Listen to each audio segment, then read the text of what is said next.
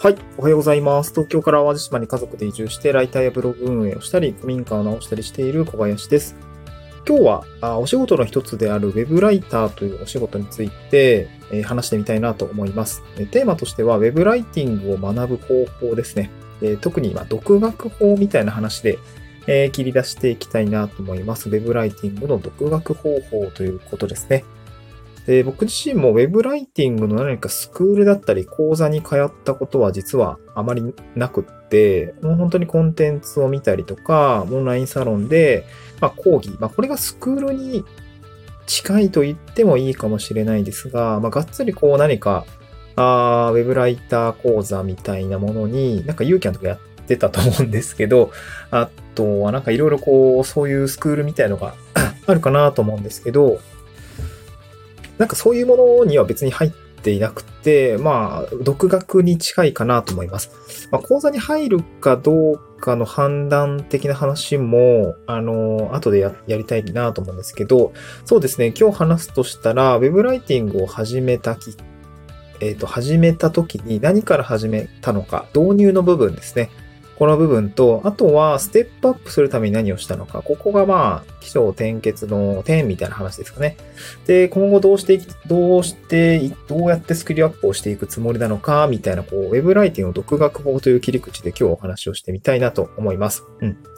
で、一つ目ですね。えーまずは何から始めたのかということなんですけども、導入の部分ですね。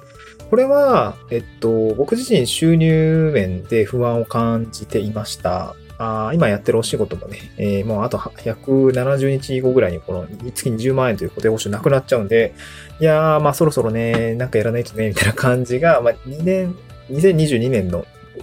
1月ですかね、ちょうどもう2年、1年10ヶ月ぐらい経ちましたけど、そういう時に、そういうふうに思ってたんですよね。うん。で、やっぱりこう、ウェブライティングというお仕事をしている方が、あの、なんていうのかな、周りにいらっしゃったので、そういう方たちの働き方だったり、仕事の内容だったりのを聞いているうちに、まあちょっと興味があって手を出してみたっていうことなんですね。うん。で、導入はオンラインサロンですね。僕自身フリーランスに憧れを持っていたとか、まあそういうような形で働いてみても、まあもっとそこでね、収入をしっかり身につけて手に職つけたいなって思っていたので、えーフリーランスの学校っていうような、えーオンラインサロンに入りました。まあそこは主には SNS のマーケティングだったりとか、えーウェブライターだったり、まあ、デザイナーだったり、いろいろな職種について、まあ、情報があり、あの、あるんですけど、まあ、そこでこう、いろいろ、なんていうのかな、僕は最初ブログ運営とかの話で、えー興味があって入ったんですけど、まあ、ブログ運営もウェブライターも、まあ、文章を書くということについては共通していますよね。まあ、自分のメディアなのか、えーま、メディア運営というお仕事になるのか、えっ、と、クライアントワークとしてウェブライティングをするのかっていうところの部分で、まあ、結構大きな差はそこにはあるんだけれども、まあ、やっていることは文章を書くということで、そんなに大きくはないかなと思っていて、まあ、ブログを書いていた。で、この文章をクライアントワークとして提供すれば、対価になるというような形で、えーまあ、親和性があるような感じがあったので、挑戦をしたという話ですね。だから、ブログから僕もウェブライターに入ったっていうことですね。うん。で、これ結構奥が深くて、えブウェブライティングというお仕事も結構やっぱインタビューもあったりとか、えーまあ SEO 記事もそうですし、で、僕自身は最初 SEO から入りました。で、なんていうのかな、自分が書きやすいテーマから、僕は移住ですね、地方移住した経験があったので、その経験をもとに移住系メディアに応募して、まあ、自分の経験書くだけでいいんで、最初はなんかクライアントワークのね、えー、くの字もわからず、クラウドワークスで金額を入力するときって、これはいくら入力すればいいのかわかんない状態だったんですけど、あのーまあ、そんな感じだったんですよね。うん。まあ、それでもこうやりとりが進んでいって、ああ、メッセージってこうやって使うのね、とか、あチャットワークってこうやって進むんだ、みたいな感じのを勉強しつつ、まあ、その時点ではもうほぼ何もわからない状態で、なんか裸一貫で戦場に飛び込むみたいな感じで、とりあえずやってみようってやってみました。で、その後、えっ、と、ああ、なるほどね、こう初めてこう、3000円ぐらいのね、えー紹介案件、なんか、何千文字だったかな ?3、4000、4000文字ぐらいですかね。えーこれを納品をして、まあ、自分の体験だったらそんなに難しくなくて、うん。で、かけて、あ、お金になったぞ、稼げたぞっていう体験が非常に僕としてはすごく嬉しくて、あの高揚感というのは、やっぱり初回のね、初めてこう自分で稼いだ時の高揚感ってすごいですよね。めちゃくちゃ嬉しかったです。もう今でも覚えてますね。まあ、こういう体験をして、あ、もうなんかもうちょっとやってみたいかもと思って、えー、勉強を進めていきました。やっぱりこう、ウェブライ、当時はオンラインサロンに入っていたので、ウェブライターとして学ぶべきことだったりとか、文章術。まあ、あとは書籍ですね。結構書籍買いましたね。えっと、そうですね。文章に関する本であれば、えー、古賀文武さん、このバイブル的なものになってるのは20歳に受けたい、え、20歳の自分に受けさせたい文章講義ですね。あとは、金、えっと、まあ、えー、取材執筆遂行という小型文武さんの本だったりとか、えー、っと、確か、新しい、ナタリー式の新しい文章術の教室だったかな。そういったところも Kindle で読んだりとか、えー、読んでいたいたりしましたね。そういう感じでこう文章に関するどうやって書いていくのかとかね。なんかそういう話を、えー、インプットしていったかな。あとはあれですね。あのー、こちらのバイブルになってるかなと思うんですけど、SEO に関しては、えー、っと、なんだっけ、あのー、えっ、ー、と、ウェブライダーさんが書いてるやつなんだっけ。えー、沈黙の？ウェブライティングか。そういったところもやっぱり読んで、ああ、なんかすごく、なまあ、あれすごいわかりやすいですよね。漫画帳だしね。なんかすごくわかりやすい文章として、あの、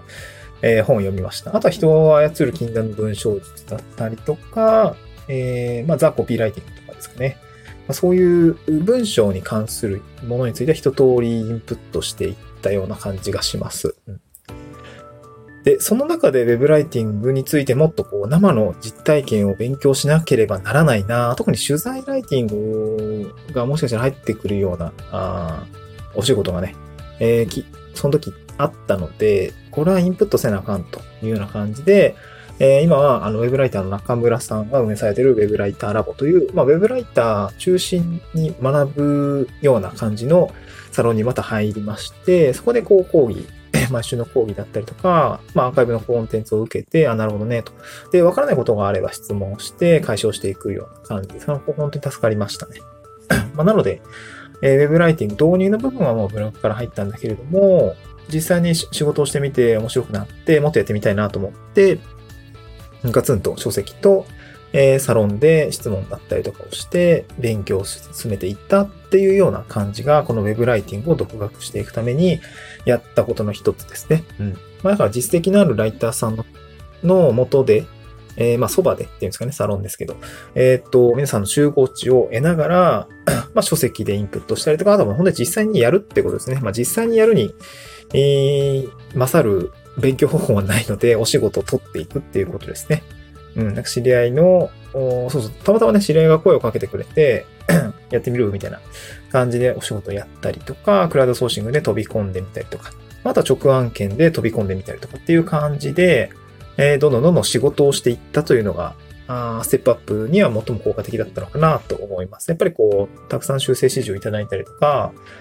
しましたし、なんかそういう、まだまだだと思うんですけど、そういう感じでこう仕事を覚えていったっていうのは一つですね。SEO に対する知見っていうのはまさにこのあたり実質的な仕事で学んでいったし、サロンで勉強したっていうところが一番大きかったかなと思いますね。うん。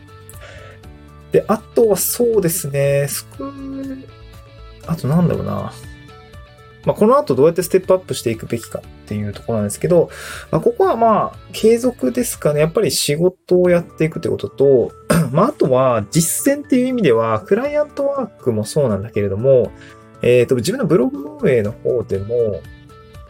SEO のキーワードをしっかり狙って、ちゃんと上がるのかっていう、まあ、計測っていうんですかね。っていうところはなんかもうちょっとやってみたいなと思いました。SEO に対する知見が溜まってきた、ライターをやって溜まってきたので、まあ、それを自分のメディアでも実践して、えー、順位計測をしていくみたいなところでもう少しその、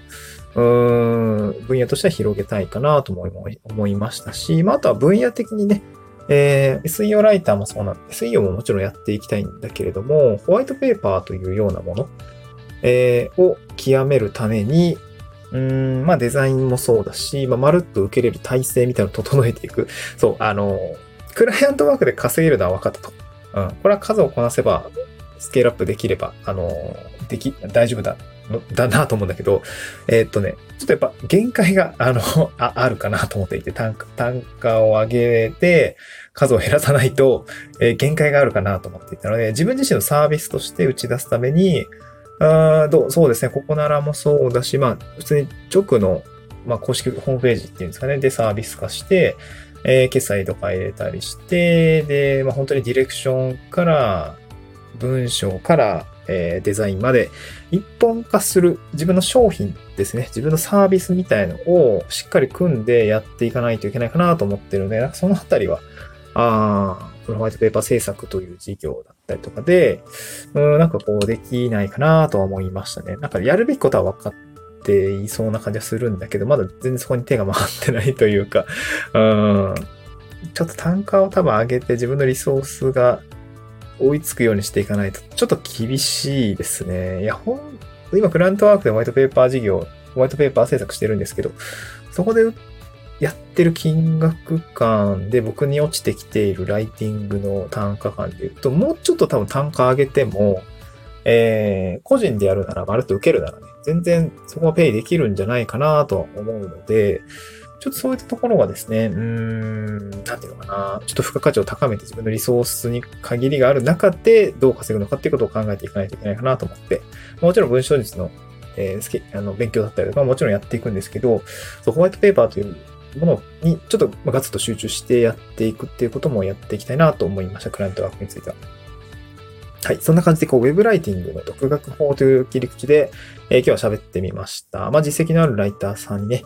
のそばで勉強する、サロンに入ったりとか、まあ、あとは書籍でインプットするっていうところですね。そして最後は実践というところで、まあ、この3つをですね、どんどんじゅんぐりじゅんぐりこう回していくと、ウェブライティングってどんどんどんどんスキルアップできるのかなというふうに感じましたので、えー、ウェブライター興味ある方については、まあ、ぜひね、試してみてくださいという話でございました。はい、また次回の収録でお会いしましょう。バイバイ。